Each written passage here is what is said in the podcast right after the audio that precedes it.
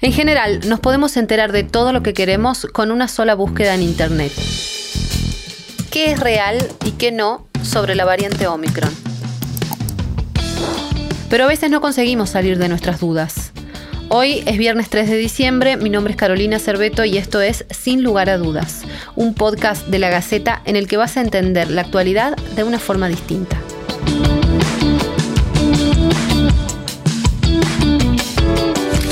Estás escuchando La Gaceta Podcast.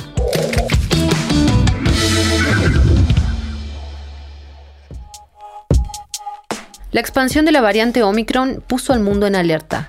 Gobiernos de diferentes países han decidido endurecer las restricciones y hasta cerrar fronteras. Lo cierto es que es poca la información al respecto y los investigadores estudian las características de la nueva cepa.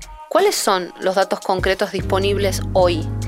El virus ya fue detectado en más de 15 países fuera del continente africano y se dispersa en Sudáfrica a un ritmo que preocupa. Pablo Tsukayama es microbiólogo especializado en genómica y plantea una visión distinta sobre el tema. El experto insiste en que el cierre de fronteras no evitará que Omicron llegue incluso a América Latina. Y se pregunta, ¿qué hubiese pasado si esta variante se detectaba en Europa? ¿Cuál es la realidad en África en cuanto a los esquemas de vacunación y por qué ha sido una de las cunas de esta nueva cepa? La vemos con mucha preocupación realmente, pero hay que tener cautela, porque si bien los datos preliminares preocupan, sobre todo la información que tenemos de Sudáfrica y Botswana, hay mucho que no se sabe aún sobre esta nueva variante. Eh, parece que fuera más transmisible, pero no sabemos realmente eso porque no tenemos los estudios y los datos que lo respalden. Entonces queda tres grandes dudas. Si es más transmisible, si es más o menos virulento y si tiene alguna posibilidad de escapar de las vacunas que estamos usando actualmente. Y ninguna de esas tres, de esos tres puntos tiene una respuesta definitiva en este momento. ¿no? Necesitamos más estudios de laboratorio y más estudios epidemiológicos que van a tardar unas semanas para, para, poder confirmar eso. Entonces, por mientras hay que ir viendo con mucho cuidado en qué países se va reportando y sobre todo si en estos países a donde llega logra establecerse y aumentar en proporción. Ahí sí sería una prueba muy contundente de que estamos ante algo más transmisible y ahí sí tendríamos que empezar a preocuparnos todos. Esta película ya la hemos visto antes, ¿no? varias veces a lo largo de, de la pandemia. Se reporta una variante de un país X y todos los países bloquean el acceso a país X. Pasó al comienzo con China, se cerraron vuelos desde China y la variante entró por Europa, a todos los países del mundo. Pasó cuando cerraron vuelos del Reino Unido, pasó con Sudáfrica, pasó con Brasil. La variante siempre llega, ¿no? Esa es la elección. Las, los cierres de fronteras no detienen, en, en el mejor de los casos retrasan. Y el retraso es bueno, el retraso nos, nos compra tiempo para estar mejor preparados y tener sistemas para detectar a los viajeros que podrían venir contagiados. Pero no es una medida que funcione al 100% y no es una medida que podamos mantener a largo plazo. Creo que más conveniente es fortalecer nuestro sistema de testeo, rastreo de contactos, que nos van a ayudar mucho para esta y para futuras variantes. La, pandemia nos ha enseñado a nosotros, los científicos y a los gobiernos también, a, a, estamos obligados a actuar con información incompleta. ¿No? E-, esa es, esa es la historia que hemos tenido en los últimos meses. No tenemos todos los datos que necesitamos para tomar las decisiones adecuadas y por lo tanto se toman algunas decisiones con esta información incompleta. Las medidas son cuestionables eh, y en retrospectiva, por supuesto, todo es mucho más sencillo. ¿no? Se entiende el pánico, se entiende la necesidad de ver acciones concretas para disminuir la llegada de las variantes, pero nuevamente, muchas de estas medidas responden a, a a la necesidad de ver acciones, ¿no? Y no siempre están guiadas por eh, datos contundentes de salud pública que respalden eso. Es muy bueno lo que se ha hecho desde Sudáfrica, ¿no? Los científicos han anunciado de forma muy temprana que hay algo nuevo que está circulando por su región. Sin esa información no habríamos podido eh, tomar acción alguna. Y ahí uno de los problemas, ¿no? Que da esa impresión de que se castiga a los países que reportan temprano esas cosas y se desincentiva para, para las próximas variantes. ¿no? Entonces hay que tener mucho cuidado y un balance muy fino a la hora de tomar estas acciones porque pueden tener un efecto contraproducente.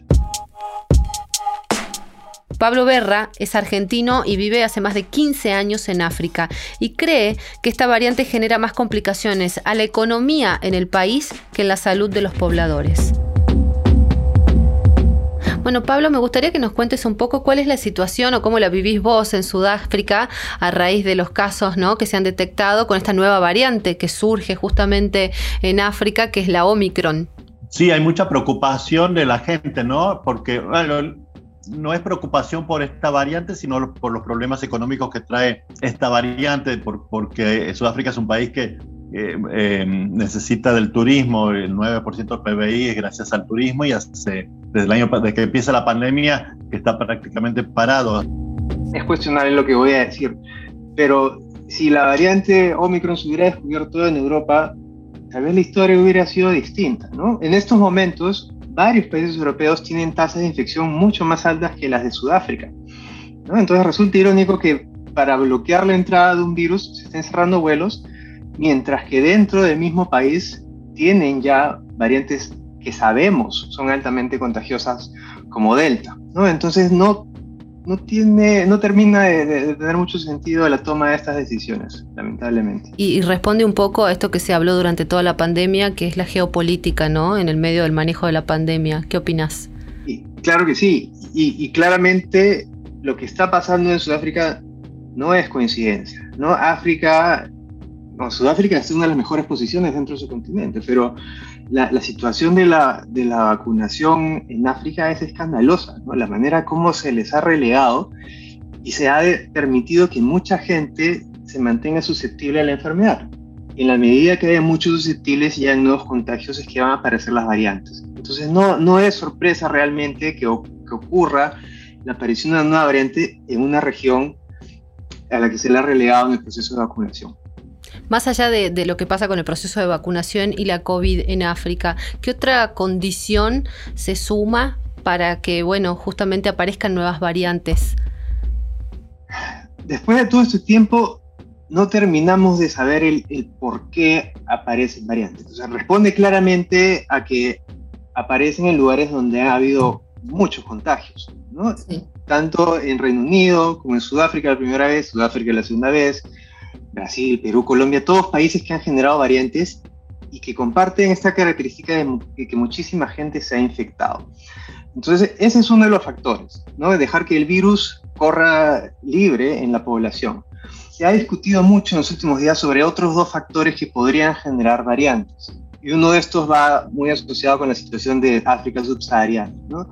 Cuando el virus infecta a una persona con un sistema inmune competente, que funciona bien, el virus se queda en el cuerpo por unas dos o tres semanas y eventualmente el cuerpo elimina el virus y por lo tanto el virus ya no puede seguir mutando. Sin embargo, en individuos que tienen problemas en su sistema inmune, individuos eh, inmunocomprometidos por terapias de cáncer o por infección de VIH en estados avanzados, se ha visto ya que el virus puede permanecer infectando a una persona por dos, tres, seis meses. En este largo en este largo tiempo ya se ha visto, el virus acumula mutaciones que son muy similares a las que vemos en las variantes de preocupación. Entonces está esta hipótesis dando vueltas de que tal vez la gravísima situación del VIH en Sudáfrica, que tiene una tasa de alrededor del 20%, podría haber sido uno de los factores que generan la aparición de esta nueva variante. ¿no? Eso es especulación, pero hay evidencia que, que apunta en esa dirección. Y hay una tercera hipótesis de cómo se generan las variantes, y es el salto entre especies. El, SARS-CoV ha saltado de algún reservorio mamífero, se cree que los murciélagos al humano, pero también se ha visto que de poblaciones humanas hemos contagiado a poblaciones animales, eh, felinos y muchos otros animales. En este proceso de saltar especies del humano al animal, se generan nuevos cambios, nuevas mutaciones que podrían generar variantes. lo que se cree, una posibilidad es que en algún momento ha saltado del humano al animal y de los animales ha saltado de vuelta al humano ya en una forma súper mutada. Entonces, esos tres escenarios no terminamos de saber cuál es el responsable de la aparición de las variantes, pero al menos dos de estos, la transmisión, la diseminación casi libre ¿no? del virus Y el problema con individuos inmunocomprometidos afectan directamente a África subsahariana. Por ahí podría estar la explicación de por qué aparecieron ahí. Actuamos de diferentes formas, decía el presidente muy claro hace un par de días, esto de que los, los demás países no castiguen a Sudáfrica aislando del mundo, sino que provean de vacuna a todo el África, como para que esta, este virus deje de no puedan seguir transitando y, evolucionando y, bueno, y mutando. Eh, te quería consultar también con respecto, que sabemos que todavía no es un tema que tiene información concreta, mm, lo decías recién, pero de las vacunas y, y la capacidad de ser efectivas, lo que conocemos hoy o vos como investigador. En el peor de los casos podríamos ver una caída de 10 o 20 puntos porcentuales en la eficacia de las vacunas, pero es casi imposible que esto llegue a cero.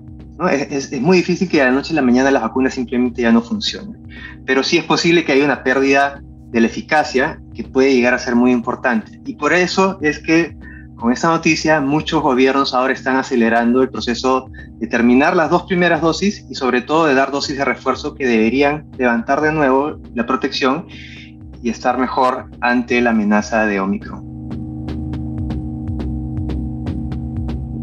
¿Qué relación existe, vos que estás viendo ahí, entre la gente contagiada y las internaciones? Efectivamente, digo, la gravedad de esta variante eh, a la hora de, verlo desde ese lugar. Claro, ellos dicen que el 81% de los eh, hospitalizados no habían recibido vacuna. Este, ya hemos visto hace poco con la variante Delta en Alemania, por ejemplo, que el 90% de los hospitalizados fueron gente negacionista. Entonces, volvemos siempre al mismo punto, ¿no? Que tenemos esta, eh, esta situación en la que parecería que nunca vamos a salir. De hecho, el presidente lo dijo hace pocos días a la Nación, que nunca vamos a salir si seguimos actuando como actuamos, en el sentido de que, está bien, países poco vacunados o, con, o, gente negacionista, este, es donde el virus puede caminar libremente y, y mutar. Sin lugar a dudas, es un podcast de la Gaceta. Una vez por semana vas a tener un nuevo episodio para escuchar. Seguinos en Spotify para que formemos parte de tu rutina matutina. No te quedes con la duda. Esto fue La Gaceta Podcast.